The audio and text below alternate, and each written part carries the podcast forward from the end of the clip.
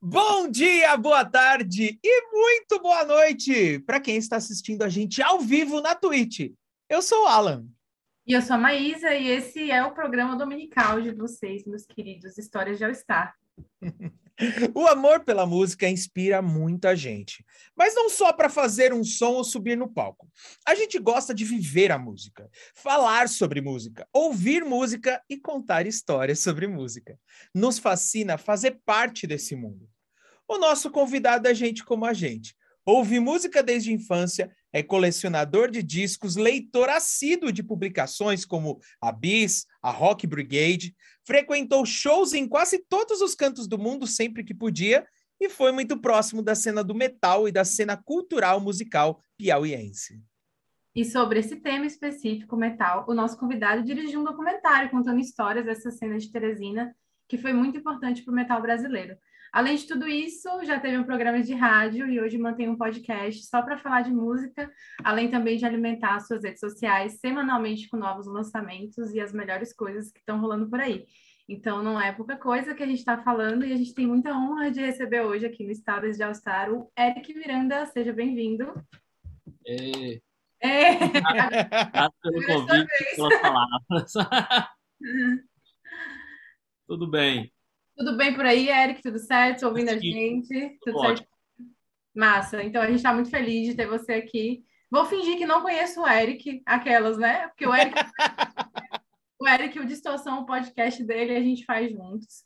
É... Podcast e... nosso, né? É, podcast nosso, né? Que virou nosso, a gente faz juntos, mas hoje ele está aqui no História Já Está para contar um pouco sobre tanto o, o documentário que você dirigiu, né, Eric, o documentário sobre a cena de metal no Piauí, e também sobre sua trajetória com música, que eu acho que também é algo que a gente vai, vai se debruçar bastante. Então, a gente está vendo aqui, né, além do documentário do Aridez, você já, também já participou de vários projetos relacionados com música, né? E conta um pouco pra gente como é que foi sua trajetória com a música, assim, desde se foi desde pequeno, ou se, sei lá, na adolescência, ou começou na vida adulta mesmo, como foi isso? Ah, na verdade, desde criança, assim, né? Com música, basicamente desde criança, assim. É, primeiro, sei lá, as primeiras lembranças, assim, aqueles famosos discos dos patinhos, né? Discos coloridos, as historinhas dos patinhos e tal. Eu lembro muito disso ainda. Aí depois sempre música de rádio, é, pintava uma fita aqui de algum irmão meu, ouvindo alguma coisa que não fosse, sei lá, forró, essas coisas eu sempre curtia, assim. E lá, sei lá, com 11 anos, 12, ele já estava comprando os primeiros discos, assim. Comprando não, né? Ganhando, pedindo os primeiros discos e tal. e aí aquela coisa, né? Já, já acompanhava as letras das músicas e tal, sabia quem era cada um. E aí essa curiosidade foi surgindo, assim, desde cedo com essa coisa de música, né? De conhecer os caras, pô, que esse cara toca o quê? Mesmo sem saber direito o que é que aquilo significa, né? Mas já sabia que cada um e tal, pô, essa letra estranha, tipo aquelas coisas, né? Titãs, aquelas bandas e tal.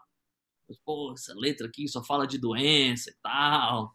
Essa letra não sei o quê. Então esse, esse mundo todo ia me encantando e aí você vive assim várias fases, né? Que você, sei lá, joga bola e também anda de skate. A de skate também era uma coisa que eu gostava bastante, assim.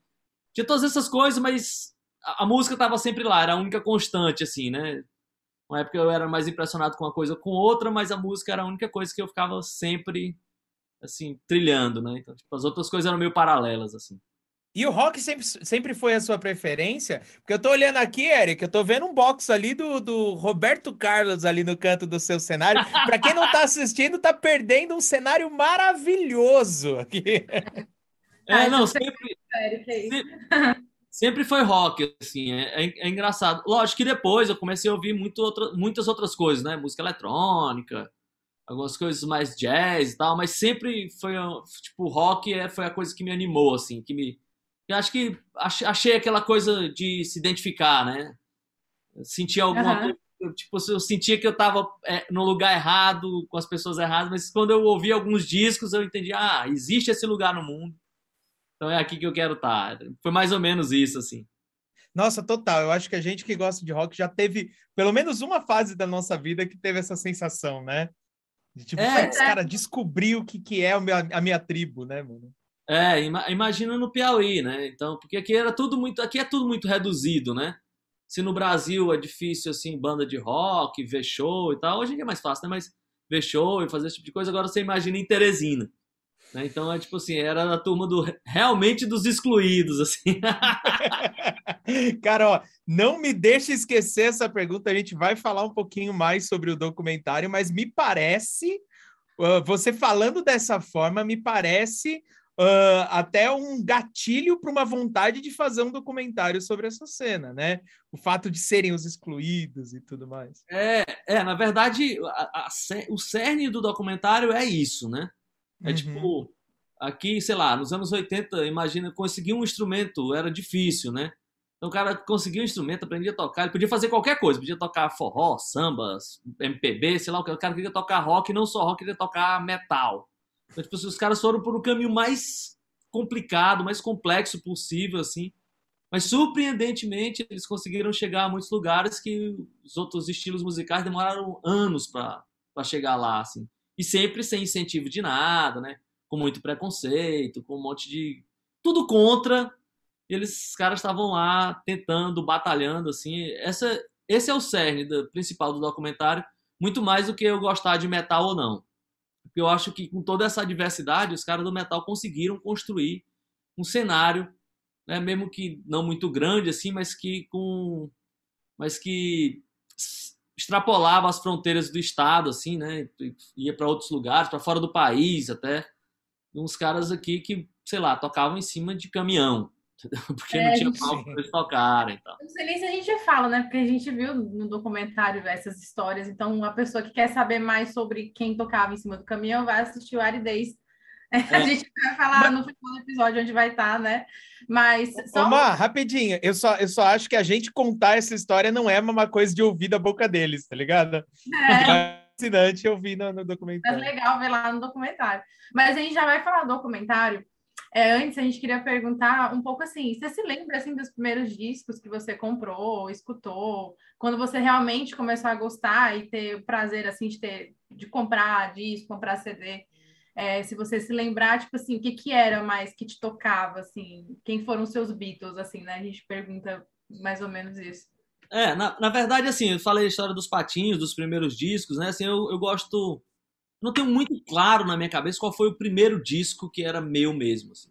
Porque eu tenho uma lembrança que quando eu comecei a consumir esse música e tal, era, tinha muita coisa de fita cassete, né? Porque. é porque, na verdade, na minha casa, tipo, meus irmãos são mais velhos, assim, tem uma diferença razoável de idade. E aí, tipo, o som tava meio quebrado, sei lá, não funcionava. Daí eu tinha que ouvir como dava, né? Na casa dos outros. Não sei o que. Eu lembro que, tipo, Caraca. eu pedi um Walkman de, de presente no presente, no aniversário do ano seguinte, eu pedi de presente que consertasse o som da minha casa, para não poder. Nossa, que demais, é, cara. Que, que poético, anos, inclusive. O que, é que você quer de aniversário? Pô, eu quero que conserte o som, porque tipo, tá inviabilizando minha vida. Entendeu? Que demais. Consertaram o som? Consertaram o som. Aí, aí eu já, já ouvia muita coisa de fita cassete, mas eu acho que de disco mesmo, assim, acho que o primeiro disco que eu comprei, assim, que eu me amarrei muito, acho que foi o Oblask Blonde dos Titãs, assim. Ah, massa, legal. Ah, Caraca. Arte, aquela coisa e, toda. E até hoje, assim, por exemplo, o, vai falando assim, pegando o exemplo dos Titãs, até hoje é algo que você escuta, você manteve o teu gosto por essas primeiras bandas que te tocaram a maioria sim, a maioria uhum. sim. Tem algumas coisas que eu ouço hoje que eu penso, putz, será que eu ouvia isso mesmo, né, e tal. Mas são menos. Acontece, né, com todo mundo, eu acho. Ah, é, eu, todo mundo já passou por isso. É, né? eu acho que eu tive. Não, eu acho não, eu tive o Papo é Pop, né? cara, ó, peraí, eu preciso dizer isso. Engenheiros do Havaí é meu guilty pleasure, cara. Nossa, ah, não! Nossa, eu sou Cara, eu curto muito. Nossa. Mas é guilty pleasure mesmo, eu entendo. A, a, maior tristeza da minha vida é chegar no lugar, né? E aí eu chegar no lugar, sentar para comer e o cara tá tocando Engenheiros do Havaí. Cara, eu quero morrer, assim, dá uma... Ó, oh, oh, pergunta. O Los Hermanos Engenheiros do Havaí são as bandas mais controversas do Brasil? Interrogação. Eita. ah, eu, não, não sei acho que Legião Urbana tá nesse, nesse barco também, tá não? Eu acho pra caralho, tá, tá nesse barco também. É, eu acho. Até porque eu acho que os fãs do Legião são mais parecidos assim com os fãs dos Los Hermanos do que com os fãs do Engenheiros. Né? Os fãs do Engenheiros são mais de boas, assim, né? É, agora eu acho, que, eu acho, que, o lance do Los Hermanos aí do Legião é que o fandom também estraga, né? Aí você não quer ouvir a banda porque os fãs são chatos. É.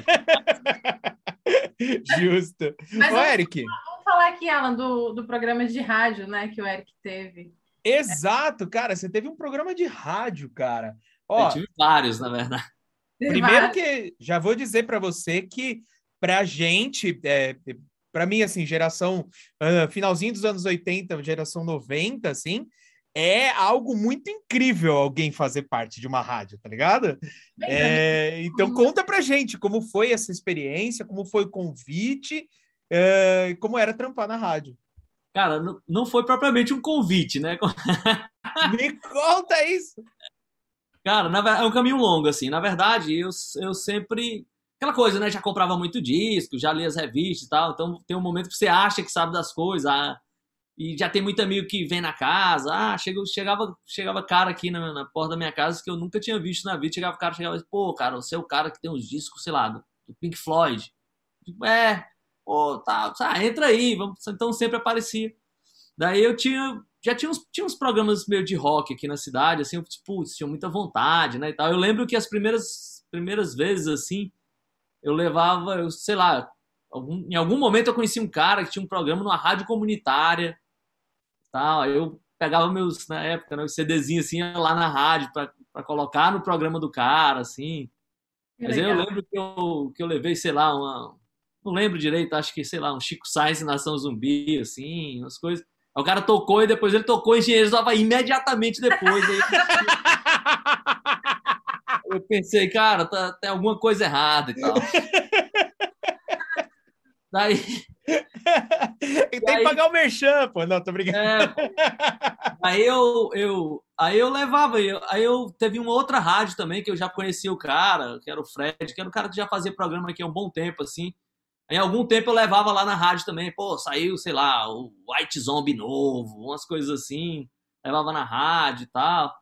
Até o momento que na faculdade é, tinha estreado um programa dos amigos meus de numa, numa rádio dessas pequenas aqui, comunitárias assim, mas que tinham um, um bom alcance. E eles mudaram para uma rádio maior. E daí eu fui lá, bati na porta e, putz, cara, tal, vocês não querem substituir esse programa por um outro programa e tal. Nossa. E aí, na verdade, no começo eu nem ia apresentar, eu ia só dirigir, assim, escrever. Mas aí os apresentadores estavam ruins, assim, na verdade. Sério? Sério, os apresentadores eram muito ruins, assim. Tomara aí, que eles não escutem isso. Aí eu fui fazer impressões, né? Uhum. Pô, aí começou a aparecer até o momento que era, era, um, era um casal, assim. Aí no momento, depois o carinha não foi mais, depois a menina não foi mais. Aí depois ficou, aí eu chamei um amigo, e aí a gente fez. Aí já era o nome de Distorção, acho que isso foi em 2001. Caraca. E, e aí foi bem legal, assim. Era uma, um programa que tocava um monte de coisa nova, assim. É, essa coisa, né, que eu meio tiro onda, assim. Umas outras pessoas da época ainda lembram, tipo assim, ah, o primeiro programa, o primeiro, primeira vez que tocou Strokes em Teresina e tal, foi no meu programa de rádio. Caraca! Um programa muito hype, assim, sabe? Muito e você, e você conseguiu levar a galera que ouvia a, o seu programa de rádio, o público, né? Que ouvia o programa de rádio, você conseguiu migrar essa, esse público para o seu podcast? Porque, para quem não sabe, o, o Eric Miranda tem um podcast também chamado Distorção, né? É, com a comandante Maísa. Exato.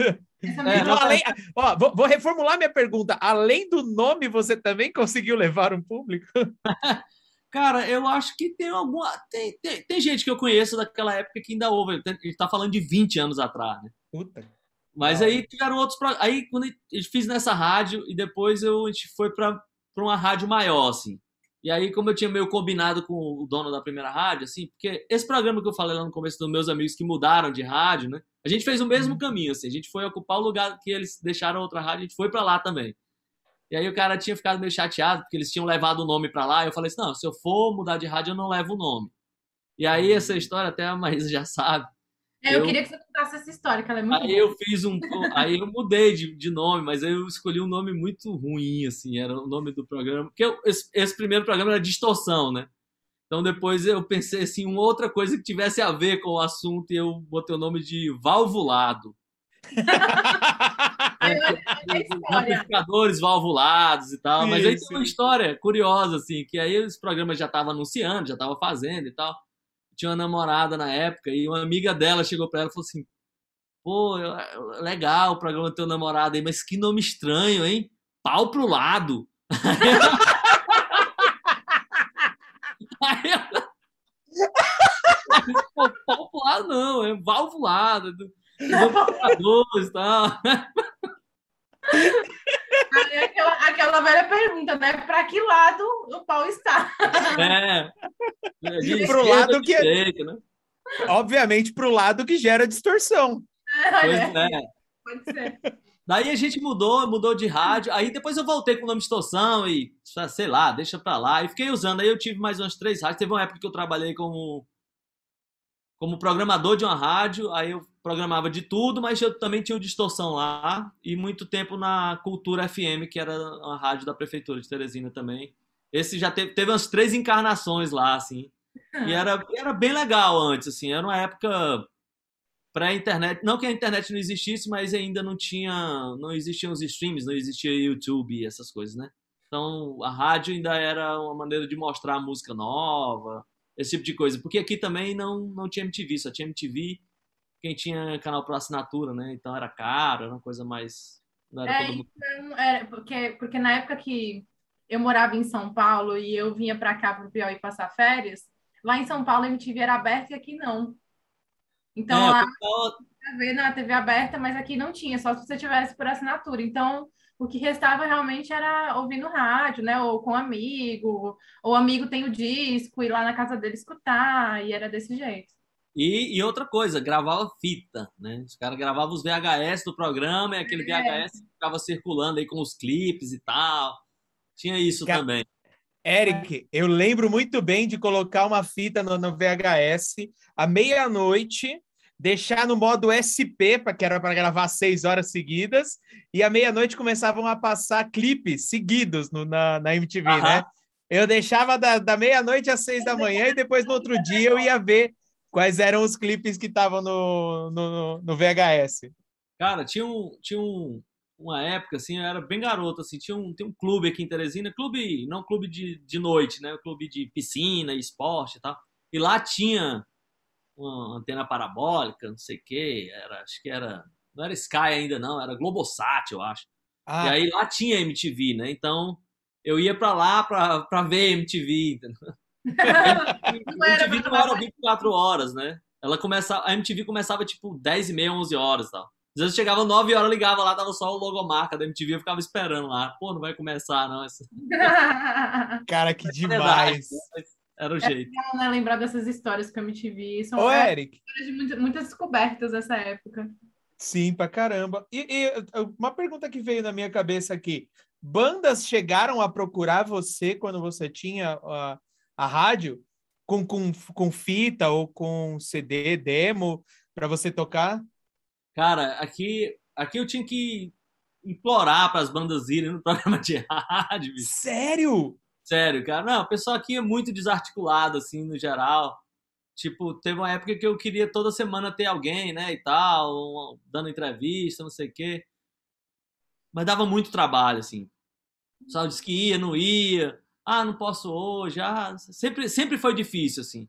Acho que na última versão do programa, que a gente tinha convidado todo o programa, aí já foi mais fácil, assim, já, já tinha uma consciência maior, assim. Mas nunca foi fácil, não. Mas só para eu entender, não é por falta de banda? Não, falta de interesse, assim. Pode crer. É.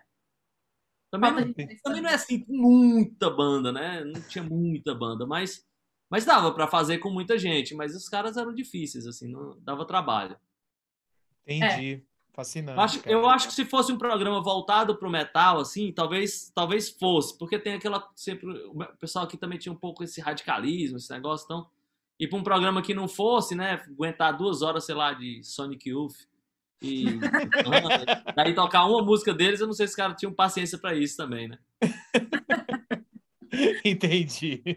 Agora, a gente queria falar um pouco sobre, sobre é, suas redes sociais, né? Porque quando você entra lá, ou queridos ouvintes, quando vocês entram lá nas redes sociais do Eric, que a gente vai deixar até aqui depois em algum lugar do nosso programa de, de descrição, é, a gente vai. É, vocês, conseguem, vocês conseguem ver que o Eric faz vídeos lá, tipo, tá fazendo vídeo desde o começo da pandemia, né, Eric? E vídeos contando, assim, variadas histórias: história de camiseta, história de show que ele foi, história de coleção de discos, e agora o Eric faz toda semana, toda terça-feira, é, esse o, o, os lançamentos, né? Lançamentos do mês, enfim, alguma coisa nesse sentido.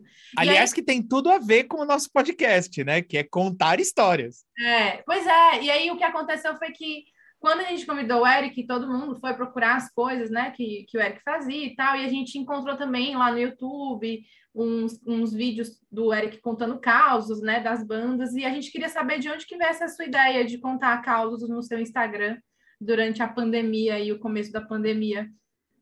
Na verdade, assim, eu, eu sempre tive uma, uma grande repulsa a qualquer rede social, né? Eu não tinha rede social nenhuma. Tinha primeiro, eu tive assim, sei lá, o Orkut lá no comecinho, quando ele era uma coisa assim, tipo, do outro planeta. Mas eu usei, tipo assim, um, um mês eu já entendi que não era para mim. Eu nunca tive Facebook, por exemplo. Mas aí o Instagram, um monte de gente falou, ah, faz alguma coisa aí, não sei o quê. De tanto encher o saco, eu comecei a botar uma fotinha ou outra de coisa. Sempre busquei, assim, uma coisa mais de música, assim, não uma coisa muito pessoal.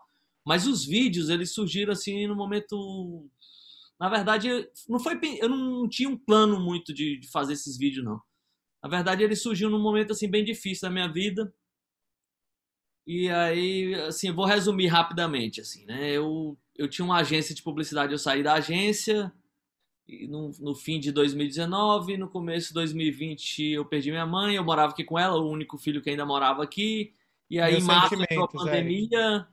E aí eu não tinha trabalho, não tinha mais a minha mãe. Isso, é, então, bem, eu tenho que fazer alguma coisa para me levantar da cama.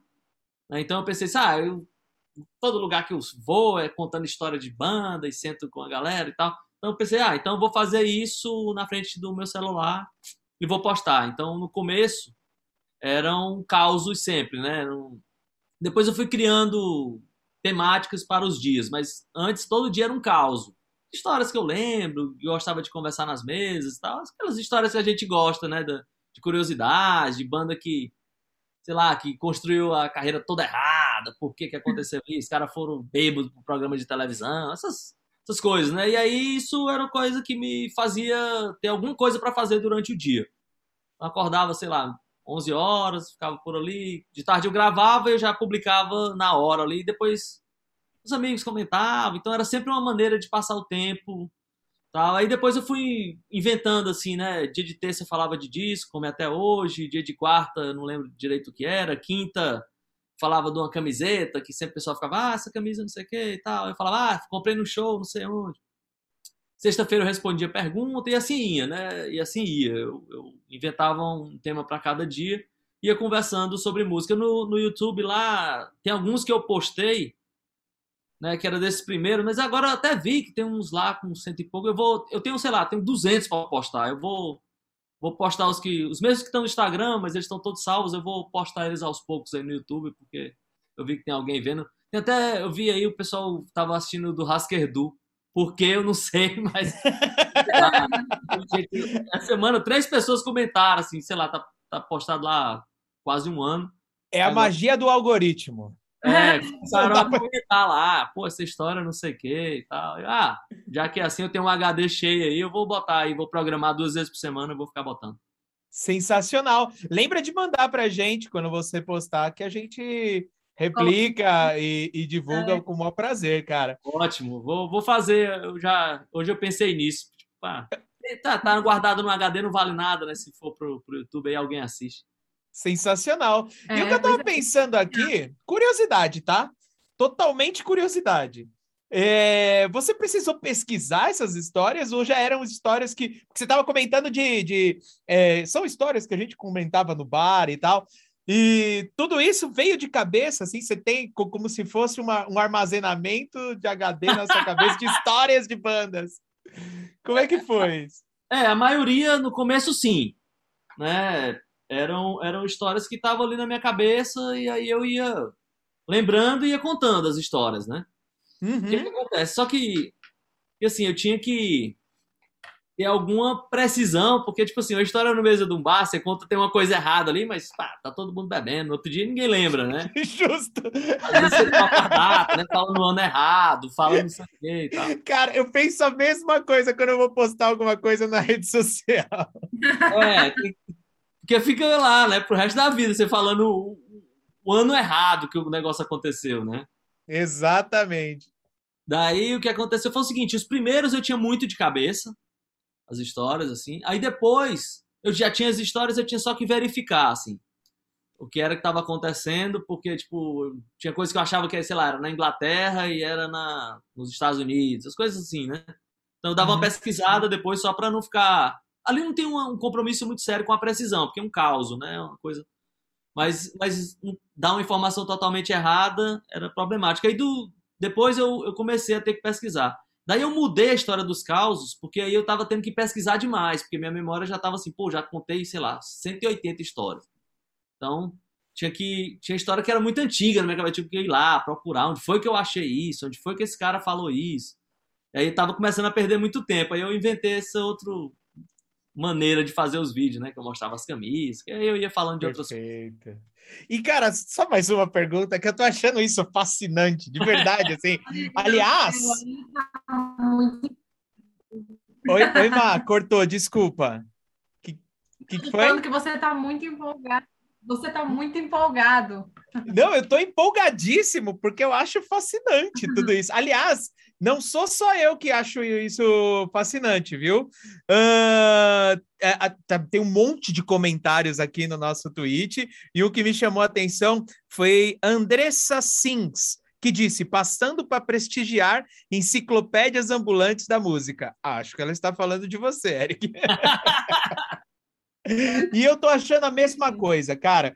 E o que veio na minha cabeça foi: uh, já teve alguma vez que você foi fazer uma, uma pesquisa sobre um caso que você ia contar e você não encontrou nada sobre esse caso no, no, no Google, ou seja, só você sabia desse caso? Cara, é... não, não lembro. Assim, acho que não, acho que sempre tem, assim, se você procurar, porque de lá que tipo, sempre tem alguma revista, tem alguma tinha memória que eu vi de entrevista na televisão, mas aí eu não pesquisei, não, né? Eu sabia que, tipo, ah, os caras falou isso em 98, eu lembro. E aí eu falava, né? Mas aí, mas aí não tinha como confirmar, não. Só, aí só ficou na minha memória mesmo. Pô, teve, sensacional. Teve uma história também, que agora, que agora eu também já não vou lembrar é, a, a, a banda em questão, assim. Mas teve um festival no qual o R.E.M. não foi a banda principal e foi uma banda nova. Essa banda nova que eu estou esquecendo agora. Mas eu achava, por, por algum momento, que era o Travis, né? Que aí eles, eles tocaram na, na, como atração principal e o R.E.M. foi a banda que tocou antes. E aí o Michael Stipe ficou puto com essa história, tipo assim, pô, esses caras aí tem dois discos e agora são a atração principal e a gente não é. E aí foi a primeira vez que o, que o, que eles, o R.E.M., o pessoal se reuniu e falou assim, pô, vamos fazer o seguinte, vamos fazer um show só de hit né, de cabo a rabo, assim, tipo assim, vamos acabar com o show desses meninos que vão tocar depois. E, assim, e aí eu fui pesquisar e essa banda não era. Eu citei o Travis aqui porque eu achava que era. Mas não era o Travis. Então eu passei assim, tipo, um dia inteiro procurando aonde foi que isso aconteceu. E eu nunca achava, porque não tinha nada a ver com o Travis. Era uma outra banda que agora eu também não lembro qual é, mas era... Mas você, chegou a encontrar? ah, cheguei a encontrar. Tá lá no Instagram, mas agora eu esqueci que banda é essa. Mas mas eu passei o dia inteiro procurando, putz, não acho nada que tenha a ver com o Travis, com o R.E.M. Não tinha nada a ver mesmo, porque era uma outra banda. Caraca, é, que demais! Não, e tem outro comentário aqui. Cara, eu não vou conseguir ler esse, esse nick aqui, que é WRSCPAV1. Aí escreveu, o Eric é figura. É, o Eric é uma figura, gosto muito dele, não sei como ele consegue absorver contra tantas histórias e lembrar, kkk. Eu não faço outra coisa, na verdade, é fácil. É, e aí também o Júnior, né? O Júnior que escuta Distorção. Júnior, um beijo para você, muito querido. Ele falou, sempre fico impressionado com a, com a memória do Eric da Maísa na situação. Gente, a minha memória não é boa, a do Eric é, mas a minha é péssima. Só assim, não vou levar o mérito. Eu acho que a sua não é, né? Eu também acho que não é, não. Mas aqui falando rapidinho, Eric, antes da gente ir para o próximo bloco, é muito legal essa pesquisa que você faz, né, de agora, porque antes do Eric ele postava, ele postava esses vídeos todos os dias, né? No começo da pandemia, durante a pandemia, e agora são os vídeos de terça, né, Eric? Que são é. vídeos de lançamentos. E aí, como é, como é que é, tipo, a tua pesquisa, assim, nisso? É através de revista, é, sei lá, site mesmo, para você, para você colocar, né? Porque você coloca coisa muito diferente, assim, coisa que é relevante. Porque não adianta, por exemplo, ah, achei uma banda muito legal, na puta que pariu, mas assim, às vezes não é tão relevante assim para o cenário musical, cultural atual, né? E as coisas que você coloca lá são coisas que realmente as pessoas estão falando e tudo mais. Então, como é que você faz essa sua pesquisa antes de postar na terça-feira? É, na verdade, se você na verdade... contar, né? Se não for segredo, né? Enfim. É, não. É, na verdade, assim, eu, eu, eu ouço música basicamente igual a 25 anos atrás. É mais ou menos a mesma coisa até hoje é, respeitando um formato novo, assim, né? Porque eu escuto muita novidade nos streams, coisa que não existia. Mas ainda é a mesma coisa, ainda vejo nas revistas, ainda leio as resenhas. Aí, assim, o, é, quando os discos vão saindo, muitas vezes eu já vi alguma coisa, né? Eu já li alguma resenha, já sei o que é que tem, tá esperando por ali. Às vezes já escutei um single ou outro. E aí, quando chega na semana, tem alguns sites que, que falam o que é que vai sair naquela semana, né? Daí eu passo o fim de semana dando uma olhada em tudo que saiu, que eu acho mais legal. Na terça-feira eu, eu faço um videozinho, sei lá, de oito minutos, falando de dois, três, quatro discos que saíram naquele fim de semana. E eu, eu na verdade, nos vídeos semanais, quando eu fazia vídeo todo dia, esse era um dos vídeos menos populares, assim. As pessoas davam menos atenção. Mas Caramba. eu terminei ficando com esse escolhendo esse vídeo para continuar com ele semanalmente, porque eu acho muito chato essa coisa de que não tem mais música boa hoje, que não sei o que, aquele blá blá blá de sempre, não tem artista novo, né? Isso é Rock muito morreu. Chato. É, aí eu acho isso muito chato, assim, aí daí eu, é, tá bom, eu não ganho nada com isso, eu vou ficar com menos popular, mas eu vou ficar até o final mostrando que todo dia sai coisa legal, tem um monte de artista interessante por aí, e que é, isso não vai acabar, mas as pessoas ficam sempre com aquele coisa, né? Ah, em 89 é que era bom, em 95 era que era não sei o quê, né? Tipo, artista bom tem em todo lugar, em todo momento, assim. Se você procurar, você acha. Total. Eric, é, dá para ver perfeitamente que você gosta muito do que você faz, cara. E muito provavelmente é por isso que você conquista tantas coisas e faz tantas coisas legais. E o fato de você ter escolhido ficar com o que te dava mais prazer e que te parecia mais relevante para você, eu acho isso assim, é de tirar o chapéu. Parabéns. Ah, obrigado. Cara, você via nos likes assim e no, nos views, né? Quando era o dia de lançamento, era dava uma baixada assim, mas putz. Cara, esse, o pessoal tem que entender que, que tem coisa legal, cara. Não, você não pode mas eu sempre fui esse meu esse para-raio, assim, para mostrar coisa legal. Desde o cara que vinha na porta da minha casa aqui, perguntando: ah, você é o cara que tem um disco não sei de quem. Ao cara que ligava pra rádio também. Teve, teve, fiz amigo, assim, o cara ligava pra rádio. Ligou uma vez, ligou duas, ligou três. Cara, é o seguinte, minha casa é no endereço tal, vai lá, vamos conversar. Sou amigo Olha, até hoje, assim. Aconteceu também. Que demais, que demais. Má, gente, agora vamos, a gente vamos dar uma, vamos dar uma pausa? Vamos, a gente já falou aqui, dar uma pausa aqui para tomar uma água, é, mas o intervalo é rápido, a gente só tem agora um recadinho do nosso querido festival, nosso parceiro, o ABC Pro HC. Fiquem aí para ouvir o recado, para ver o vídeo do ABC Pro HC. A gente volta já já, rapidinho, com mais Eric. Vai ter aridez, vai ter documentário e a gente vai falar um pouquinho sobre, sobre música, um pouquinho não, um poucão, não é muitão. Então fiquem por aí e a gente já volta. Fala galera, Fabiana do ABC Pro HC aqui, passando para deixar um recado. Sim, estamos de volta. E a gente quer saber tudo o que está acontecendo na cena underground. Para isso, a gente abriu a playlist Rock Ativo lá no nosso Instagram, BCProHC, Vocês que têm banda, vocês que estão curtindo um som, a gente quer saber o que tá rolando. E as melhores dessa playlist Rock Ativo, que vai girar todo mês, vai pro nosso esquenta de sexta-feira, que já tá bombando lá nos nossos canais também no Instagram. Toda sexta, banda nova, as bandas estão mandando ver, vamos fortalecer a cena. Então, se liga, galera. Se inscreve lá nos nossos canais, acompanhe as novidades, que muita coisa vem por aí. Não seja radical, seja hardcore. Voltamos! E vocês estão vendo? ABC Pro HC. Não se esqueçam de seguir o pessoal lá no Instagram.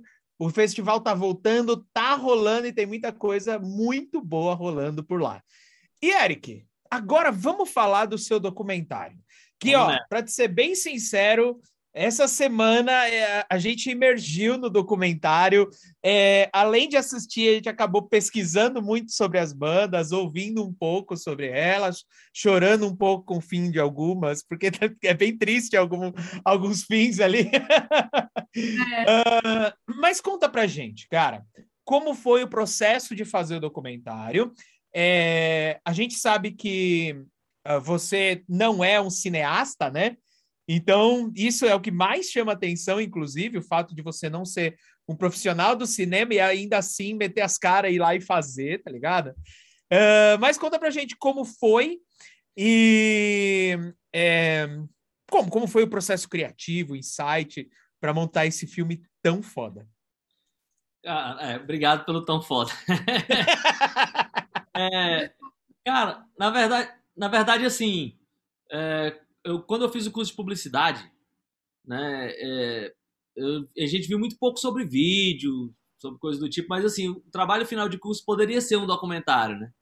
Então eu pensei, pô, se eu gosto de história, de contar histórias e tal, então de repente o trabalho final podia ser um documentário. E aí eu fiz um documentário, que foi um documentário sobre um estádio de futebol que tem aqui no Piauí, em Teresina, que é o Albertão. É tipo uma história meio surreal, assim como o do metal, né? Daí eu, daí eu gostei de contar essa história, né? Então, daí um tempo depois eu tive uma agência de publicidade, mas aí, pô, você fica fazendo aqueles trabalhos, né, e tal, tem uma pessoa para aprovar o seu trabalho, para tal. Daí surgiu a ideia de pessoa, pô, queria fazer alguma coisa criativa que, tipo, fosse minha, né, tipo, que eu não tivesse que dar satisfação para ninguém e tal. É, aqui em Teresina, já várias pessoas tinham tentado fazer um documentário sobre a cena de metal, porque já existia uma história, né? A história é curiosa e tal. E todo mundo que tentou não conseguiu. Caraca, sério? É, é porque é difícil. Uau. Sem grana é muito complicado, né? E aí eu pensei nesse documentário, chamei algumas pessoas aqui que eu conheço que sabiam muito sobre a cena, né? Desde o começo, que assistiu o show nos anos 80 e tal. E aí eu conversei com elas, assim, dei uma pesquisada, assim, mas não tinha muita fonte de pesquisa também, né? Então era muito um boca a boca e tal. E aí eu pensei, putz, eu acho que dá para me contar essa história aqui. Aí eu fui no pessoal que trabalhava com a gente, uma empresa de, de produção de vídeo, né, que fazia os comerciais lá para a agência e tal. E aí na cara dura eu cheguei lá, cara, ó, é o seguinte, tem uma ideia assim, assim assado, vocês topam fazer, não tem nenhum dinheiro envolvido nessa história. Tem só trabalho. Mentira! Hã? Mentira! Aí, cara, assim, é, vamos lá, né? Não, tá. Tinha essa relação de amizade, assim, porque tipo, como a gente fazia os, os VTs com eles também, pô, né? tinha essa brodagem aí. E aí eles toparam, assim. Daí a gente começou a fazer na cara dura, assim, né? Eu sem dinheiro algum. E assim, eu sempre pensei num documentário, como eu já falei, como não, não tinha essa tinha essa coisa de as pessoas tentaram e não conseguiram, eu sempre pensava, poxa, eu tenho que pensar num documentário que eu possa terminá-lo, né? Então, tipo, me abranger né? muito, assim, não posso, né, inflar É no muito. chão total. É, tem que ser enxuto, assim, uma coisa que eu saiba que eu, que eu vá conseguir terminar, assim. Então, eu acho que o maior mérito foi eu ter convencido várias pessoas a trabalhar de graça para mim. Caraca, você não conseguiu nenhum incentivo, de, mesmo depois de ter começado o projeto? Não, não. Eu até escrevi em um, um, dos, um, das leis de incentivo aqui estaduais, assim, mas não passou. Eu já estava com boa parte filmada, assim, mas aí eu também pensei o seguinte: eu queria fazer esse documentário é, no mesmo espírito que as bandas fizeram os primeiros discos de metal aqui, que era sem incentivo nenhum, de nada também. Então, tipo assim, ah, se os caras conseguiram em 86, por que, que eu não vou conseguir agora em 2016, né? É quando, tava, quando ele saiu. Mas em 2013 eu comecei a filmar, né? E aí, assim, algumas equipes, por algum motivo ou por outro, abandonaram o projeto, não tinha grana, então eu só, eu só tenho a agradecer quem, quem não pôde continuar e outras pessoas pegaram. Então, no final, ali para na hora de montar o filme, a gente teve um, deu um trabalho a mais, assim, porque começou a filmar com câmeras diferentes, né? Então, para não dar uma, uma diferença muito grande, assim, no, no na, na gravação, né? Para dar uma cara de filme, assim, uniforme, a gente teve que ter um pouco mais de trabalho, assim, mas no final deu tudo certo. Na verdade, é, o filme só finalizou, cara, que coisa engraçada, assim. É, teve um momento que eu achei que, tipo assim, putz, eu vou cair no mesmo problema de todo mundo, não vou conseguir terminar. Nossa, que desespero. Filmado, tinha filmado todas as entrevistas, eu tinha é, meio já começado a editar, assim, mas só os, os cortes, assim, tinha montado os diálogos, né, que mais ou menos contavam as histórias, mas elas ainda não estavam ligadas. E aí, surgiu um momento que eu pensei, putz, eu preciso finalizar, mas eu não tenho mais ninguém para finalizar. E aí eu, e aí eu pensei, putz, agora. Eu não sabia o que fazer, na verdade. Fiquei, bem, vou deixar o tempo dizer aí, tô com esse material, vamos ver. Daí o pessoal que, que começou a, a filmar comigo, que era dessa produtora que eu falei, eles escreveram os, os projetos dele numa. Naquele. Nessas, nessas rodas de. de, de as empresas é, contratam para fazer para os canais, para Canal Brasil, pro, pro, pro, pro Canal Curta, né? Então fizeram alguns uhum. projetos escreveram lá e, e, os projetos entraram, né? Foram aprovados para eles irem para essas rodas de negociação, né? E eles precisavam do material gráfico, assim, para apresentar na hora, né? Do que, que era aquele filme e tal. Daí eles me ligaram, Eric, cara, picha, aconteceu uma coisa improvável, a gente escreveu uns projetos, os projetos foram aprovados, a gente precisa fazer isso. Aí eu, ah, beleza, vamos lá, eu sento com vocês e faço e tal. E na verdade eu estava fazendo para agradecê-los pelos que ele, pelo que eles já tinham feito por mim, né? É. eu fiz e aí foram aprovados, assim, inclusive tem dois que passaram no canal curta. Um é o, o filme do Torquato Neto, né? Que acho que é o melhor filme do Torquato Neto que já foi feito. Uau. O outro foi um projeto chamado Aquarela Musical, que era vir uns artistas para cá, homenagear outros artistas, gravar umas performances ao vivo e tal. Bem, mas aí deu, deu certo, né? E aí, por conta disso, eles me chamaram, ah, e aí o filme, o filme, ah, tá lá, né? Não sei o que, é que eu faço. ah, vamos terminar e tal.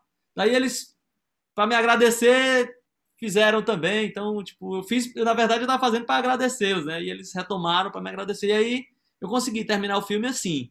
Né? Mas teve alguns momentos assim que eu pensei, putz, vai ser igual a todo mundo, não vai dar. Mas deu. Nossa, caralho, que sensacional. É, e a gente queria saber, assim, mas a gente meio que já sabe, já entendeu o lance do metal, né? Que você quis fazer é, o documentário especificamente sobre metal.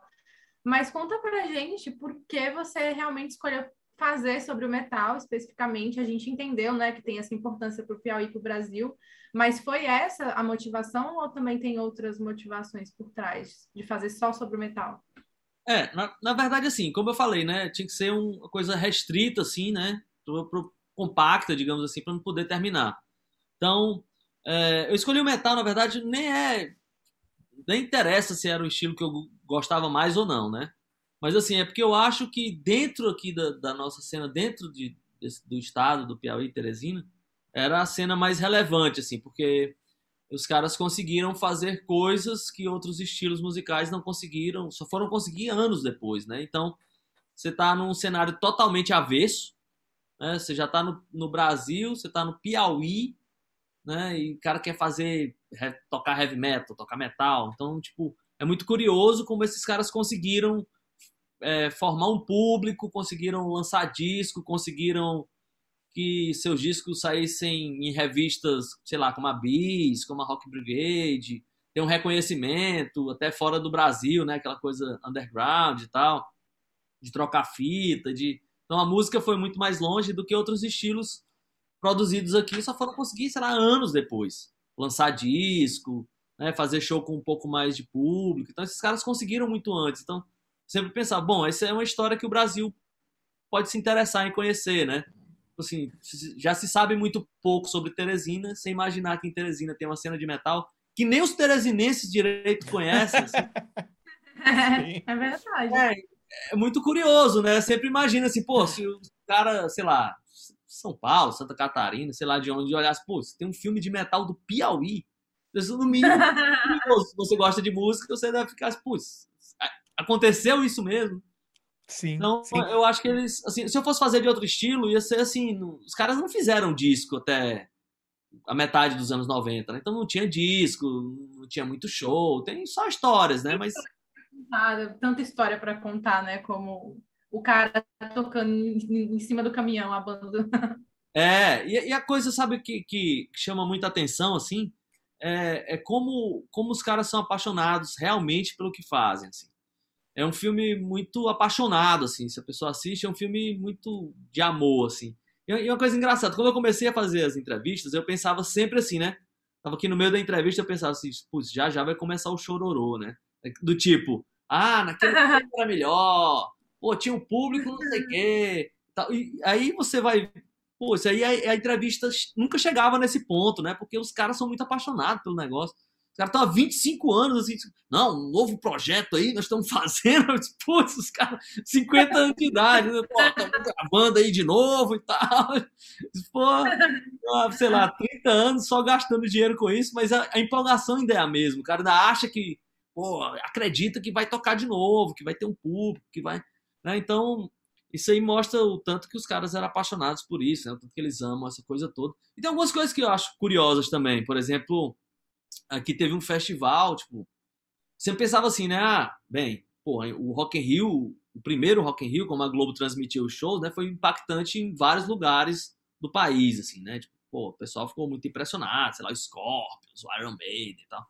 Mas aqui em Teresina, surpreendentemente, teve um festival, o, o Setembro Rock, ele começou em 84, ou seja, um ano antes do Rock in Rio. O cara teve uma ideia de fazer um festival com as bandas daqui e tal. Então, tipo, é mais estranho, né? Pô, eu, uhum. depois do Rock in Rio explodiu em todo lugar, mas pô, em 84 né? E o fato de ser com as bandas daí, né? Não, não ter esse lance de, ah, vamos trazer e tal. Eu acho vamos... que também não tinha dinheiro para trazer. Né? não, vamos pensar no romantismo. Não, não tô brincando. Mas eu acho fascinante o fato de, de ser uh, de ser voltado para a galera daí, né? Então, fazer com que as bandas se conhecessem e ouvissem o som uma das outras, né? Eu gosto particularmente, eu acho, acho muito louco é, festival, porque o festival não é só para você ver uma banda, né? Você acaba vendo outras e aí tipo você leva o público de uma para várias outras, né?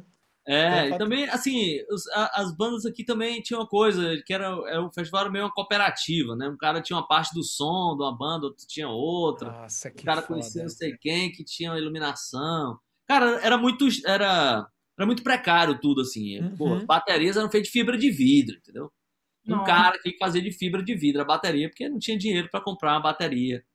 Tal. Então Puta tinha uma precariedade que é muito impressionante, assim, que apesar de tudo, os caras conseguiram. O disco do Vênus, que é de 86, ele, ele foi gravado é, ao mesmo tempo que o cara quase que estava aprendendo a, a, a, mexer nas coisas do estúdio, né? O estúdio foi meio inaugurado com a gravação do disco do Vênus. A gravação é daquele jeito lá, né? O som é meio.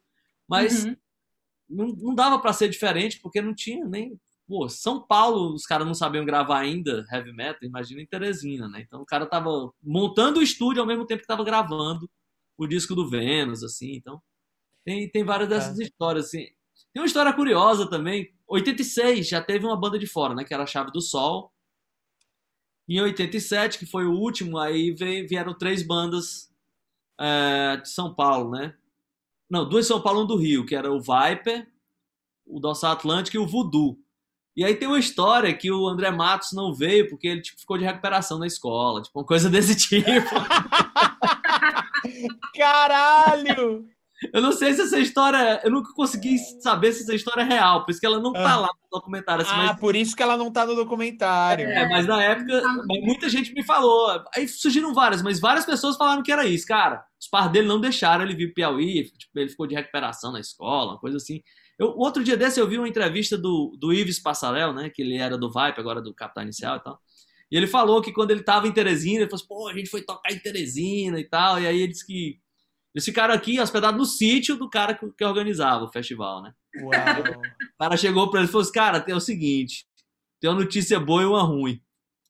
A boa é que uma parte da banda vai viajar de avião de volta. A ruim é porque eu não tenho dinheiro pra pagar pra todo mundo, uma parte vai voltar de ônibus. Eles fizeram um sorteio e, e o Ives ganhou. Ele foi um dos que voltou de avião, o resto voltou de ônibus.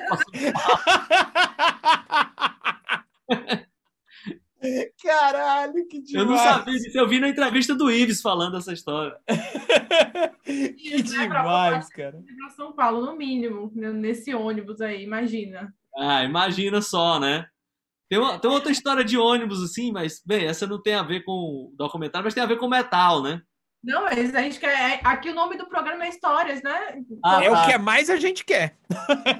Tem essa história, assim, foi a primeira a primeira turnê do Sepultura no Brasil, né? Assim, depois que Sepultura já era o Sepultura grande, assim, aí quando teve aquela ruptura lá que o Max saiu, né? Então, quando estavam lançando o Against com o Derek e tal, aí eles fizeram uma turnê pelo Brasil grande, assim, né? Foi quando no lançamento do disco foi a primeira vez que eles fizeram uma turnê pelo Brasil mesmo, sem ser shows isolados, assim.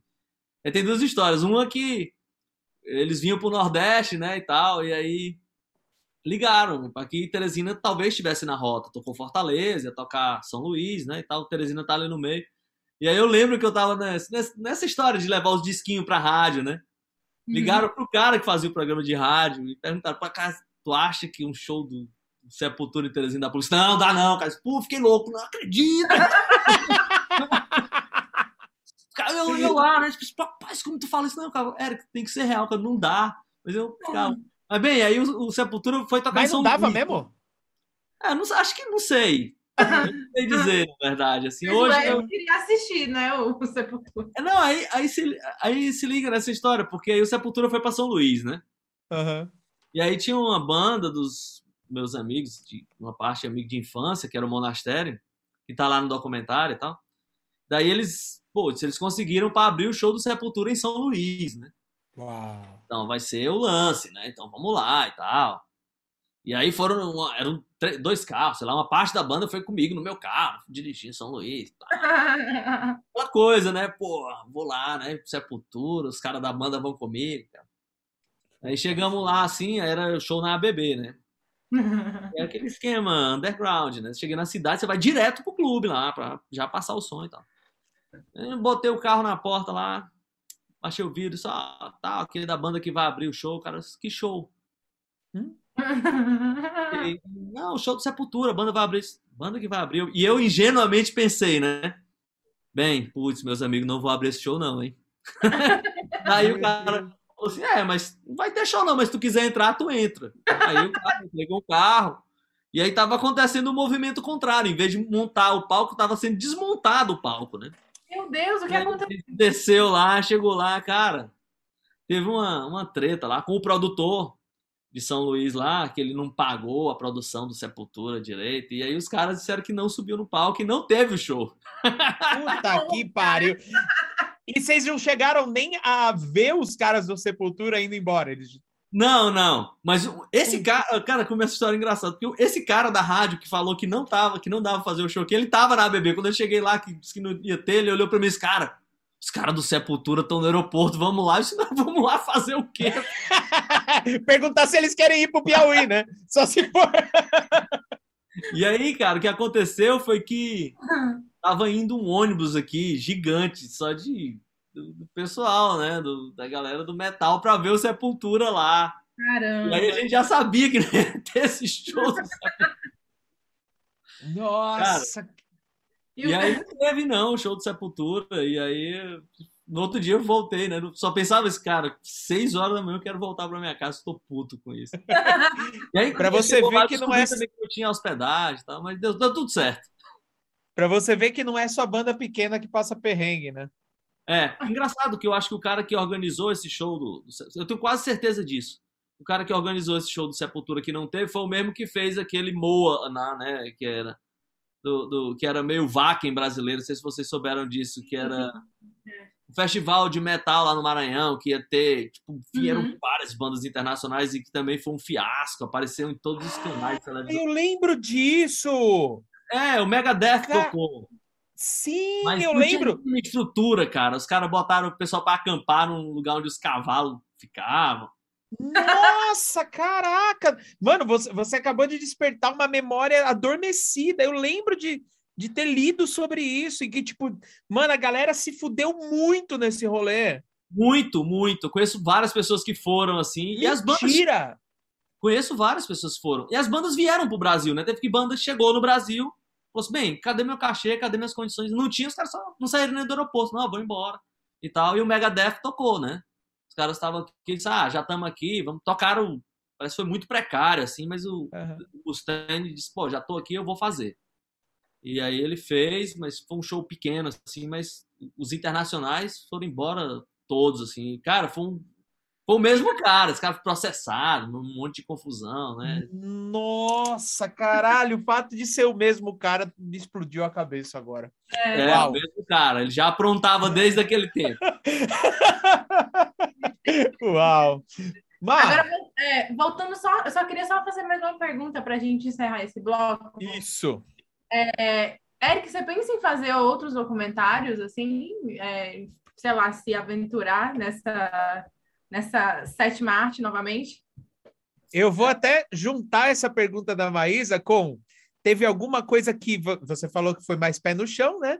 Nesse primeiro documentário sobre metal, teve alguma coisa que não entrou nesse documentário que você gostaria de fazer para um próximo?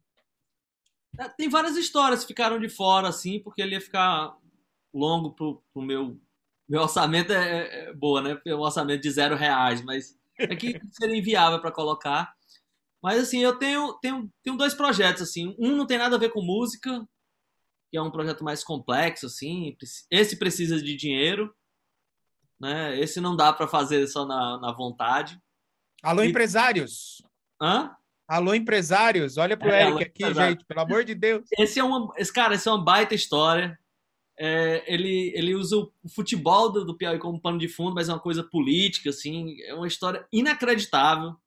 Mas eu ia ter que passar muito tempo aqui para explicar para vocês, mas é uma história que vale muito a pena. Eu acho que o Brasil não tem nem ideia de, de, de, de isso ter acontecido da maneira que aconteceu.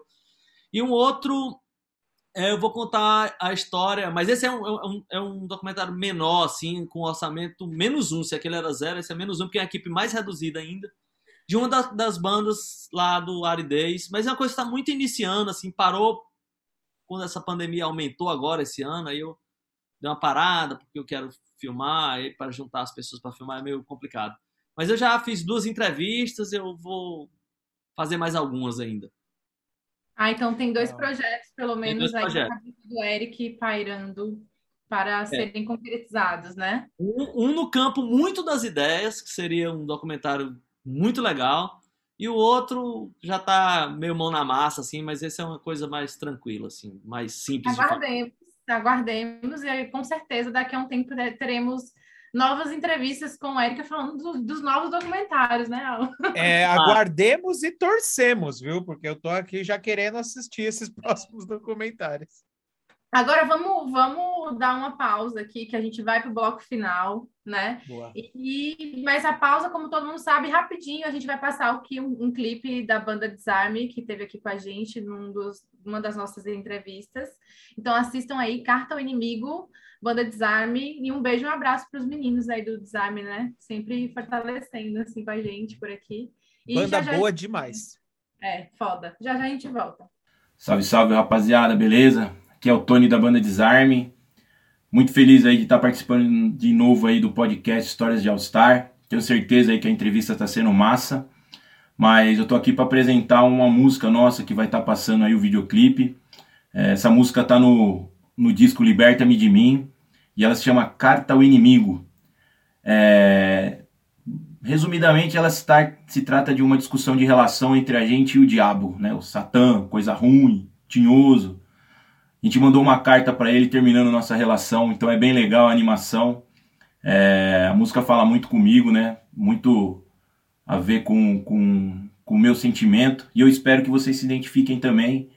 E, e se curtirem, procure a gente aí nas redes sociais, YouTube, Facebook, como Desarme Rock, com Demudo. E espero que gostem aí do nosso trampo, beleza?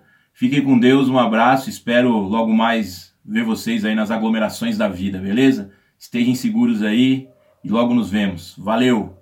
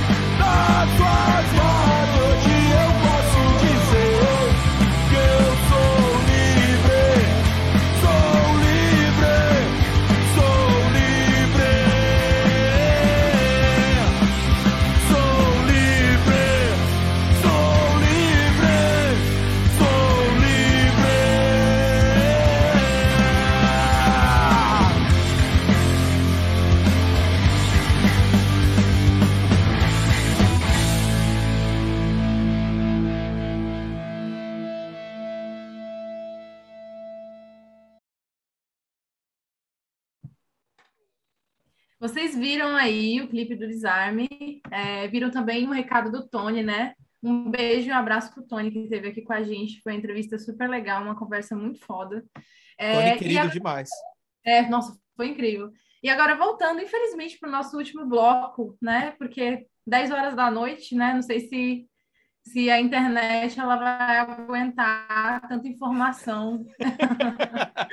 Mas, infelizmente, é, nosso último bloco, e a gente queria falar mais um pouquinho, assim, Eric, sobre a tua vivência mesmo em relação à música, é, em relação à cena no Piauí, enfim, o que você acha da cena musical no Brasil. E aí a gente viu lá no documentário que algumas casas muito específicas, né, abrigavam essas bandas do underground, do rock and roll, do metal aqui no Piauí. Aí tinham casas lá que apareceram no, docu no, no documentário como o Bueiro do Rock, o Elis Regina, né? E eu acho que essas histórias assim de show são sempre muito especiais, né? Porque a gente conhece os nossos amigos lá e tal, conhece bandas e tudo mais. E a gente queria saber como que você conheceu esses lugares, tipo, como é que você foi para lá? É, foi, sei lá, você tinha algum amigo que te levou, você simplesmente foi, viu qual que era? É, como é que rolou isso, assim, de você estar no meio dessa galera? Cara, sempre é, show era uma coisa era muito raro, assim, né? Ter show. Então era, era um evento, mesmo que fosse o show do seu amigo, era um evento, né? Porque não Caraca. tinha show. Então, é, a, as bandas aqui, elas inventavam lugares para tocar, assim. E aí, já eu já, já conhecia gente que tocava, né? Já queria ver e tal, porque assim, ah, sei lá, naquele momento ali, é, para se divertir assim, ou você tava, se você ou você ouvia música baiana e forró, ou a outra alternativa era qualquer coisa que não fosse isso, você tinha que estar tá lá, né? então, muita gente também ia para os shows. Até shows hoje, né, cara? É, mas assim, o show, às vezes as pessoas pensam, ah, naquele tempo dava mais gente e tal. Mas assim, naquele tempo dava mais gente também porque não tinha outras opções. Exato. Todo mundo que não, tava, que, não, que não gostava de, sei lá, dessa coisa festeira aí do forró e do sertanejo, do, da, do axé, ia para o show. Então não interessava se era um show de punk ou um show de metal, mas a pessoa ia porque era a única coisa que tinha para ela fazer também. E aí nessas eu tava lá, né? Daí eu já conhecia o pessoal de banda e tal. Mas falou do Elis Regina, como é que é, né, para contar histórias? Eu lembrei de uma história aqui no show do Elis Regina. Tava lá num show de metal, não lembro, acho que era o Scrock, que eu acho que é uma das bandas que participa do documentário, não sei se o Monastério tava junto. Sei que eu tava, o Elis Regina, num lugar pequenininho assim, tinha um corredor e um palco era num canto, assim. Eu tava, tinha uma banda tocando, eu tava no corredor, assim, né, vendo ali meio de lado, não lembro que banda, mas não era a banda que eu queria mais ver, né? Então eu tava sentado numa mesa, mas vendo o show ali de lado e tal. Cara, daqui a pouco passa assim um monte de, de headbang com um caixão cara, na mão, assim, todo mundo. um caixão. Porra, é essa? Daí, é o meme caixão... do caixão antes do, do, do meme do Aí o Nossa, caixão é meio do público, assim, parecia um formigueiro, o caixão sumiu assim. Eles quebraram todo o caixão. Eu, e aí eu fiquei, né? Pô, aquele momento você não sabia o que estava acontecendo. Vocês roubaram esse caixão de, de alguma funerária. Não sei. Pô, caixão no meio do show. Daí, depois que quebraram o caixão, o show acabou e tal, eu descobri que lá no Elis Regina também tinha um espaço, que lá também, além de espaço de show, era um espaço cultural, né? E tinha uma peça de teatro que usava, os caras, cara pegaram o caixão, bicho, mas, mas foi muito impactante, entendeu? Você tá aqui sentado e os Red Bang com o caixão. Uh, uh, uh. Porra, é essa? Tá acontecendo. Caralho, que genial, que genial, velho. E, e eles não tinham, então, só para entender, eles não tinham nada a ver com a banda em si. Não, era o público da banda, né? Não, não, não era nada com a banda, não. Eles acharam o caixão lá, acharam que aquela ideia era demais. Assim. o dono do Elis Regina ficou puto, né? Porque aí depois ele era o material do pessoal que saiava pra uma peça de teatro. Puta que pariu! Entendi. É uma coisa cara. Caraca, Mas o impacto de quem tava lá e viu os caras carregando um caixão, bicho. É, é aquele negócio, é, foi o prejuízo pro grupo de teatro, mas para quem tava lá e viu a cena, Poxa, foi o máximo. demais. Pô, você não sabia se tinha uma pessoa dentro, você não sabe de nada. Você tá maluco carregando um caixão e pulando. Caraca, que foda, velho. E a gente, a gente percebeu que, que essas casas elas são muito importantes para a cena do Piauí, né? Você tava, inclusive no documentário é, tem uma tem uma passagem que a banda fa... uma das bandas, me perdoa, eu não vou lembrar qual é, mas que diziam que o próprio ensaio deles era uma era um evento, né? É, Eles ensaiavam verdade... numa, numa, numa, Acho que era uma garagem, né? Tem, tem até uma imagem dessa garagem. E aí as pessoas elas passavam, né? Pra, e ficavam lá junto com eles ensaiando. É, na verdade, ali, assim, nos anos 80, tem até uma passagem do documentário, o cara fala isso, né? Que a diferença do show pro, pro ensaio é que no show você pagava para entrar. Tinha iluminação. Quando tinha iluminação, né? Exato. Essa frase, ela é sensacional, cara. Os mesmos caras que estavam. Mas assim, aquele lugar ali, na verdade, não é uma garagem. Aquilo ali é uma coisa mais maluca, assim. É, é um mercado de bairro, né? Que tinha sido construído e aí nem todos os guichês estavam ocupados ainda, né? E o cara conseguiu usar aquele guichê para ser o estúdio de ensaio deles. Assim. Mentira! Era um bairro novo na época e tal. Era um bairro que chama Mocambinho. E aí eles e conseguiram lá, tinha esse espaço lá, o cara, sei lá como ele conseguiu isso, e aí eles botavam os instrumentos lá dentro e ficava um monte de gente fora, assim, assistindo, tomando cerveja no meio da tarde. Normalmente era sábado à tarde, assim. E aí uhum. os lugares, o pessoal do metal também era muito criativo, assim.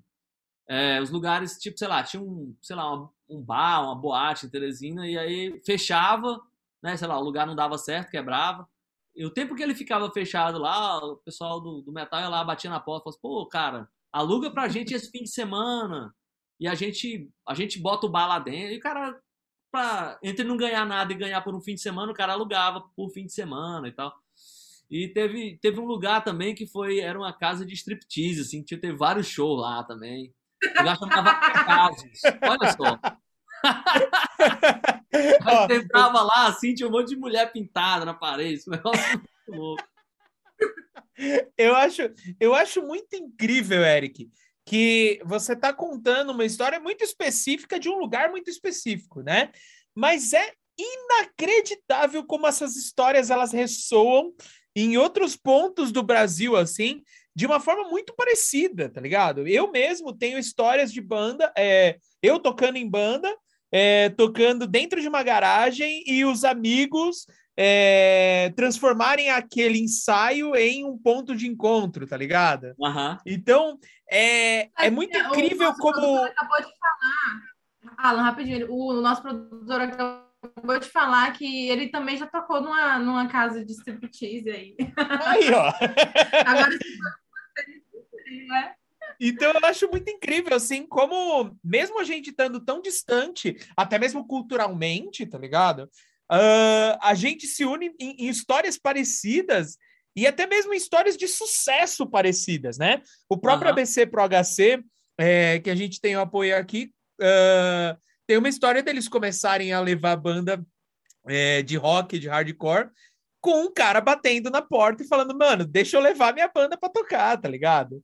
Então eu acho é. essa convergência de histórias muito, muito, muito incrível. É, eu acho que, que é o underground é isso, né? Os caras têm todas as limitações possíveis e você arruma a solução para elas, assim. E às vezes as soluções são parecidas, né? Com a mesma dificuldade que uma banda pequena, que um cenário pequeno tem no Piauí, o cara tem lá em Fortaleza, tem no Mato Grosso, tem em São Paulo. Assim, né? Depois que você atinge um certo nível, acho que muda muito. Mas assim, quando você não tem nada, as soluções são as mesmas, né? Pô, o bar fechou, você vai lá, né? Pô, cara, posso tocar aí e tal, né? É outra solução, acho que é essa. É, já que Minas tá sendo parecida em vários lugares.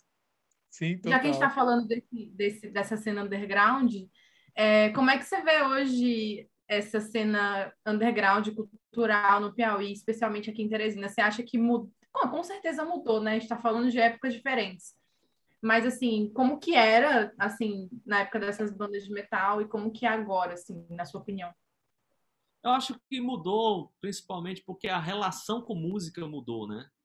A relação mudou muito, assim, em vários aspectos. Eu estava falando lá em outro momento, eu falei da questão da precariedade e da, da falta de opção, né?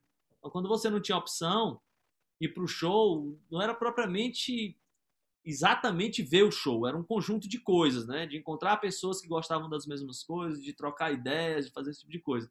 E agora com a internet, é, você encontra as pessoas que têm afinidades musicais, culturais e tal, você troca ideias com elas sem sair de casa, então necessariamente você não precisa ir para os shows. Eu acho que só isso eu acho que já é um tremendo baque para as bandas, ou para os shows, né, para os eventos, assim, porque antes Bem, eu gosto dessa banda mais ou menos, mas, pô, meus amigos vão estar tá lá, outras pessoas vão estar tá lá, eu gosto da banda que vai abrir.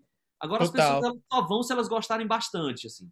Porque uhum. as é, não, engraçado, rapidinho, só, só falando, cortando você, mas quem falou isso também, a gente sempre comenta do André, do, do Minds, que passou aqui, conversou com a gente, e ele tem, ele tem essa mesma perspectiva, assim, do impacto da internet, que antes você ir no show era um lugar de você encontrar os amigos, de encontrar pessoas com afinidades parecidas com as suas, e hoje a internet pulveriza isso, né? Tipo, eu não preciso sair da minha casa, eu posso conversar aqui no Instagram, eu posso ver um show no YouTube, enfim, tudo isso.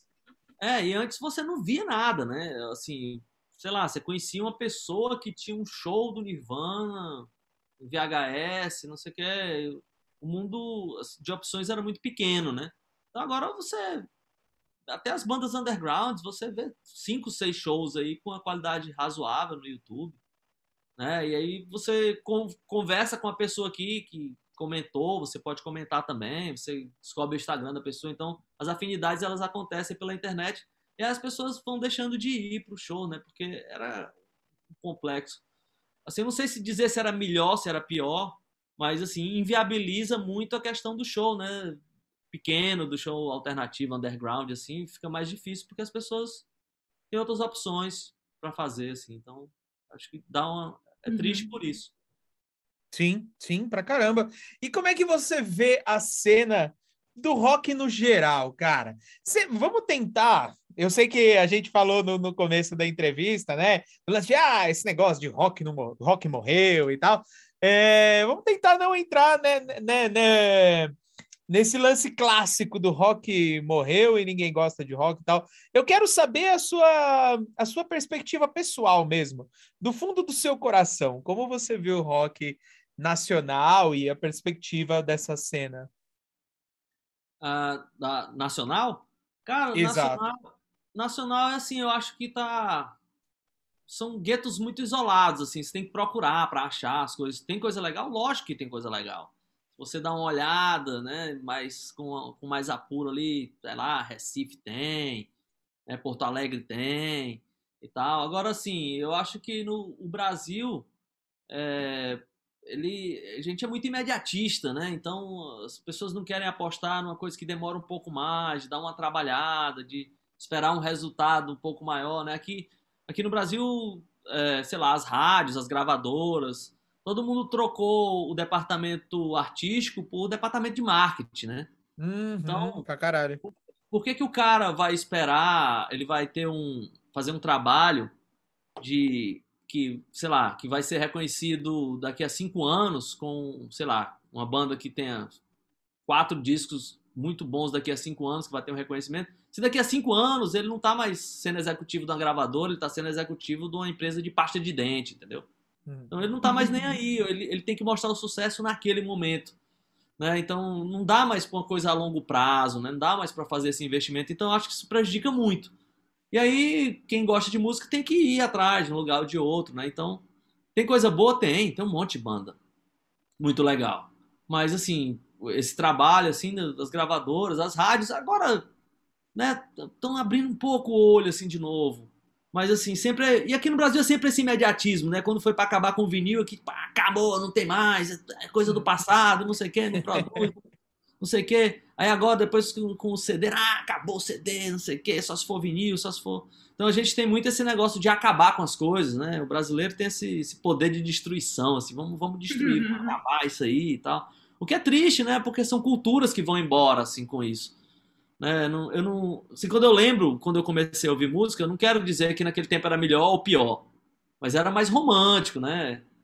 Tipo, era pior, eu acho, até porque, pô, quando você queria, você via a resenha na, na revista Bis ali, quando tinha que, você via que a indicação do disco era importado, pô, o cara de Teresina não vai ter o disco importado, né?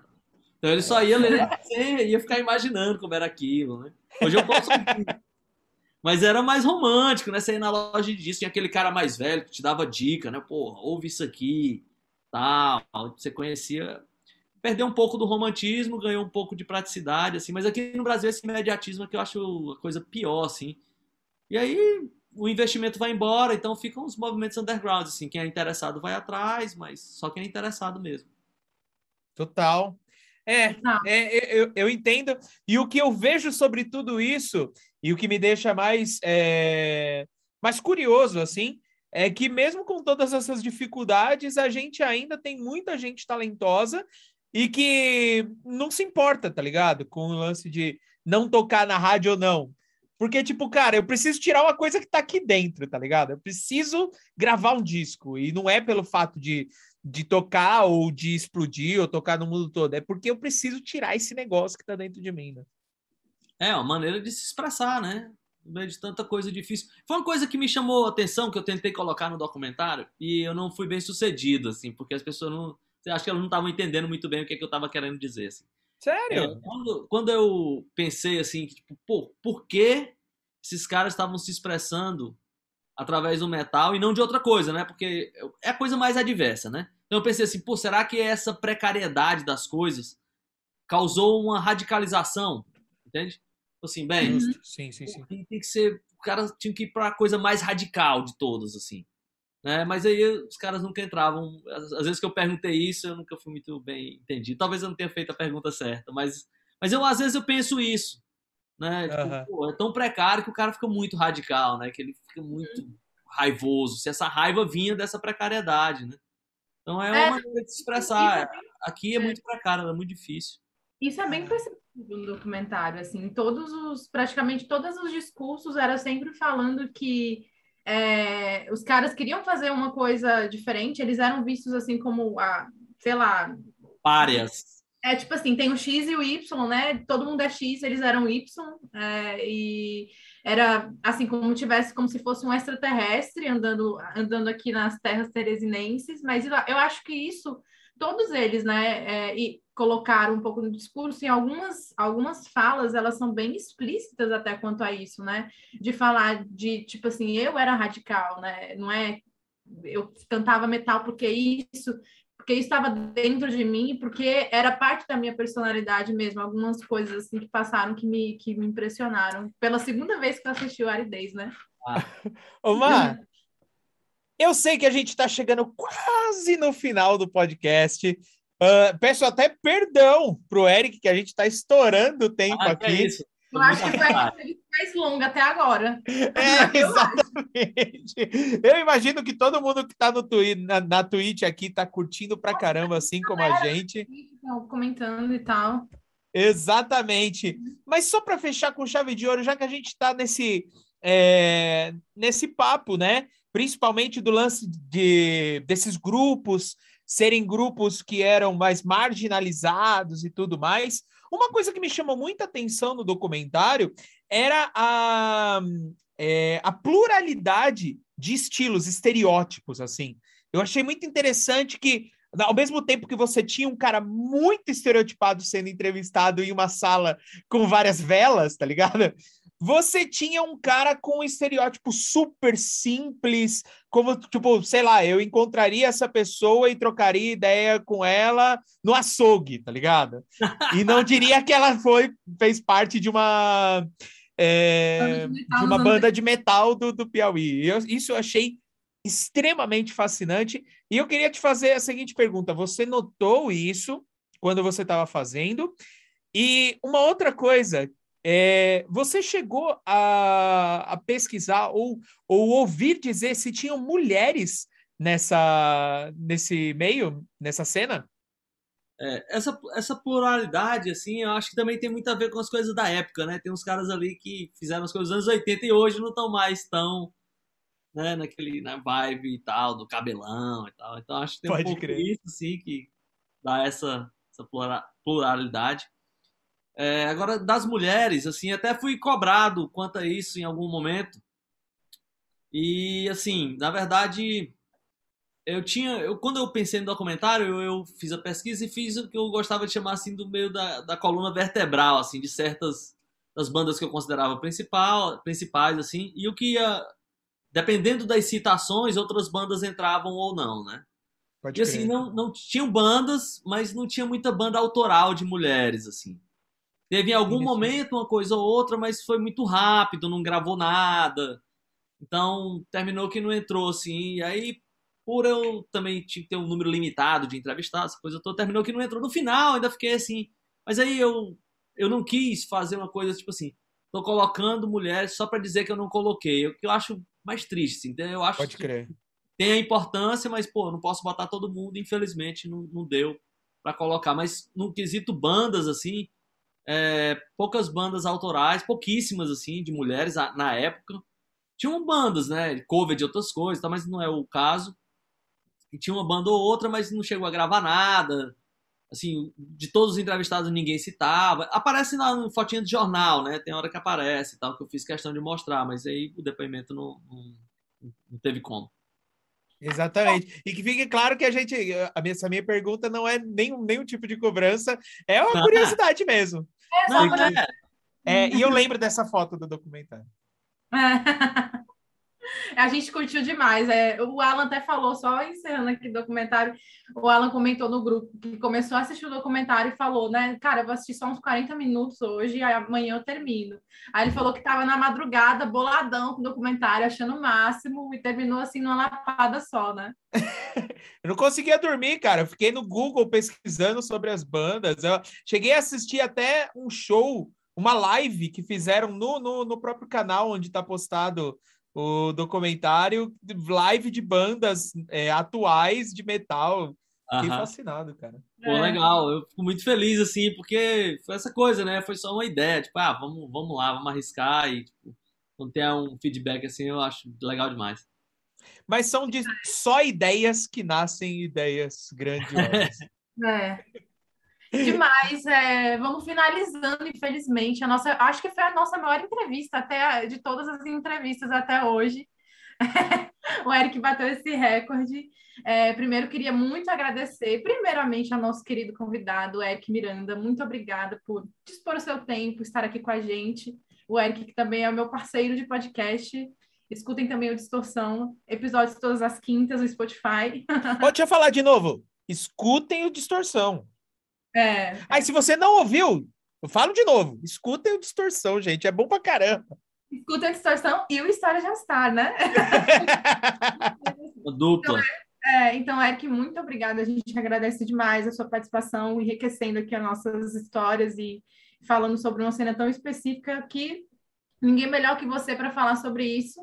Queria muito agradecer a galera na Twitch. Cara, a galera aqui tava agitada hoje aqui na Twitch. Teve o Wellington e comentou até o Wellington até comentou que tava com medo do Eric ficar muito bêbado de Coca-Cola, que ele tava. Abraço. A Andressa, que é uma fofa, a Andressa, não sei se ela tá aqui ainda, mas ela é uma fofa, ela adora distorção. Agora, acho que ela é a primeira vez que escuto história, não sei, né? Depois eu vou conversar com ela. Mas assim, ABC pro HC, comentando pra caramba, Fabi, o Luke Rock também, o Puzeiras também, né? Aqui sempre com a gente, o Netherwop sempre com a gente também. Cara, obrigada. Se eu tô esquecendo alguém, desculpa, mas assim, foram vários. O Júnior, o Júnior é, Steph. Meu Deus, o Júnior, um beijo pro Júnior, que ele escuta distorção. Então, assim, muitos comentários. É, o Netherlopes é, falou aqui, valeu demais, Eric, e todo mundo aqui interagindo. Obrigada, galera aqui do Twitch. E de novo, obrigada, Eric, muito obrigada. Agora o espaço é seu, fala aí sobre as coisas que você faz, enfim, tem aí suas redes sociais também com os vídeos, além de distorção. Fala o que você quiser, espaço é seu que a gente está finalizando. E a gente vai passar, obviamente, no final, o trailer do Aridez, que vocês podem assistir no YouTube e também é, na Music Box Brasil, né? É isso. Obrigado, obrigado pelo espaço. Passar, sei lá, uma hora, uma hora e meia, duas horas, três horas conversando sobre música. Não há nada melhor para mim. Então é sempre um prazer. Então, tô a postos aí. Vou, vou ter que inventar, lançar alguma coisa aí para vocês me chamarem de novo. Porra, já, já tá convidado, cara. Aliás, se a, se a ideia é a gente te incentivar a lançar coisas para voltar aqui no podcast, eu já fico contente de fazer, de fazer esse papel, de cumprir esse papel.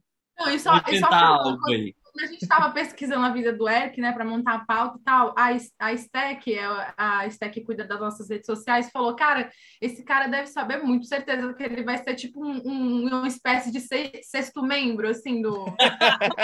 dos caras, assim, tipo, vamos, vamos sempre falar dele em todas as entrevistas e tal. Ah, porque a gente estava entrevistando o Eric uma vez, ele falou isso mesmo, tal, parará, muito legal hoje. E agradecer também aos nossos parceiros, o ABC Pro HC, nosso querido Festival do Coração, Luke Rock também, que está sempre aí. É... E é isso. Alan? Eu quero saber um pouco mais da, das redes sociais do Eric. É, cara, divulga tudo que a gente pode. É, é, todos os lugares que a gente pode te encontrar e onde você está fazendo seus projetos. Ah, tá. Então, na, todos os serviços aí de streaming, eu e a comandante Maísa estamos fazendo distorção. É para toda quinta-feira. É, e toda terça-feira no Instagram, Eric Miranda Gomes, Eric com CK, né? Eric Miranda Gomes, eu tô lá dando dica de novos discos que saíram no fim de semana, né? Na sexta-feira eu disse que saiu o disco, terça-feira eu comento sobre eles aí. Muita coisa de fora do Brasil, porque aqui no Brasil eu não sei onde eu encontro o dia que os discos saem, porque sai meio desordenado, né? Então, se tivesse, também dava para fazer, mas por enquanto tá só os discos internacionais. Justo. É isso. Sensacional. Eric, mais uma vez, muito obrigado pela sua presença, cara. Foi sensacional. É, com certeza a gente ainda vai bater um papo aqui em off, mas a gente vai te liberar, porque já são dez e meia da noite. e já está convidado para uma próxima vez para vir aqui bater mais um papo com a gente. E você, querido ouvinte, que ficou até agora com a gente, muito obrigado também, seja ouvindo pelo Spotify, no YouTube ou na Twitch. Aliás, lembrando a você que se você está ouvindo no Spotify, você perdeu esse calor humano da Twitch. Então, daqui 15 dias está mais do que convidado para vir assistir ao vivo no twitch.tv barra histórias de All Star. Combinado? Mais uma vez, muito obrigado a todo mundo que ficou até agora com a gente e fiquem aí com o trailer do Aridez Metal Muito Além do Fim do Mundo, do diretor Eric. Um abraço, gente! Até a próxima!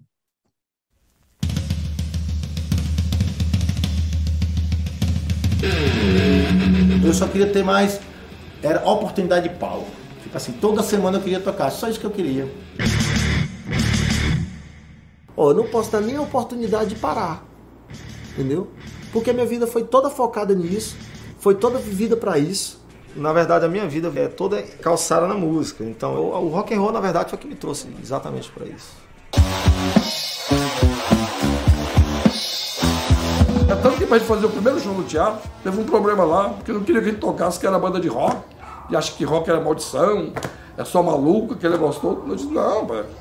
Não tem nenhum louco aqui, não. É uma música como outra qualquer. Na verdade, quase que a gente destrói, porque o som tava alto pra caralho. E aquelas as bandeirolas que faziam o acústico começaram a, a tremer e nós tivemos que diminuir um pouco.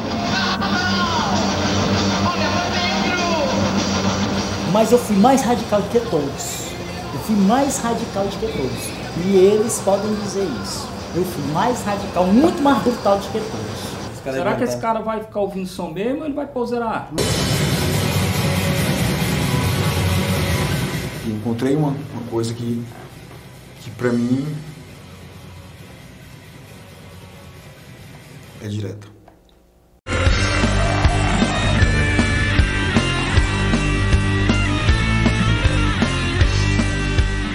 Não era um som que agradava a todo mundo. Sabe? Por exemplo, a galera mesmo mais do death metal, por exemplo, os caras do Demolidor, não sei o que, eles nunca embarcaram na hora do metal. Em Parnaíba mesmo eu já ouvi falando do Demolidor, que era a banda mais, mais barulhenta de Teresina.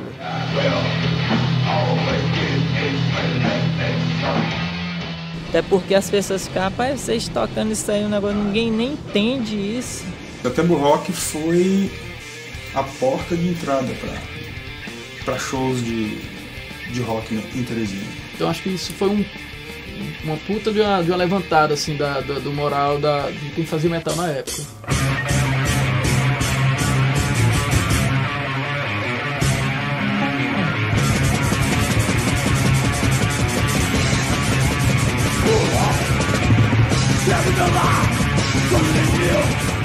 Naquela época a única informação que a gente tinha era um fanzine que vinha xerocado, né, via correio, você saber das coisas era uma coisa assim, sabe, terrível. Era através de fanzine, uma fita.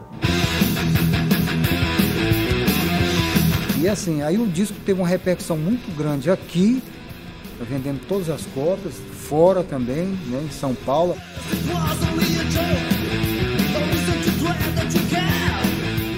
E o Ico, depois que gravou o disco, ele foi passar uma temporada em Miami com a namorada, com a família da namorada e nunca mais voltou até hoje. Foi muito duro, cara, porque a música era, era, era a minha paixão, era tudo que eu fazia, tá entendendo? E quando eu decidi ficar, o pessoal da banda não, não gostou, né? Ficou todo mundo chateado.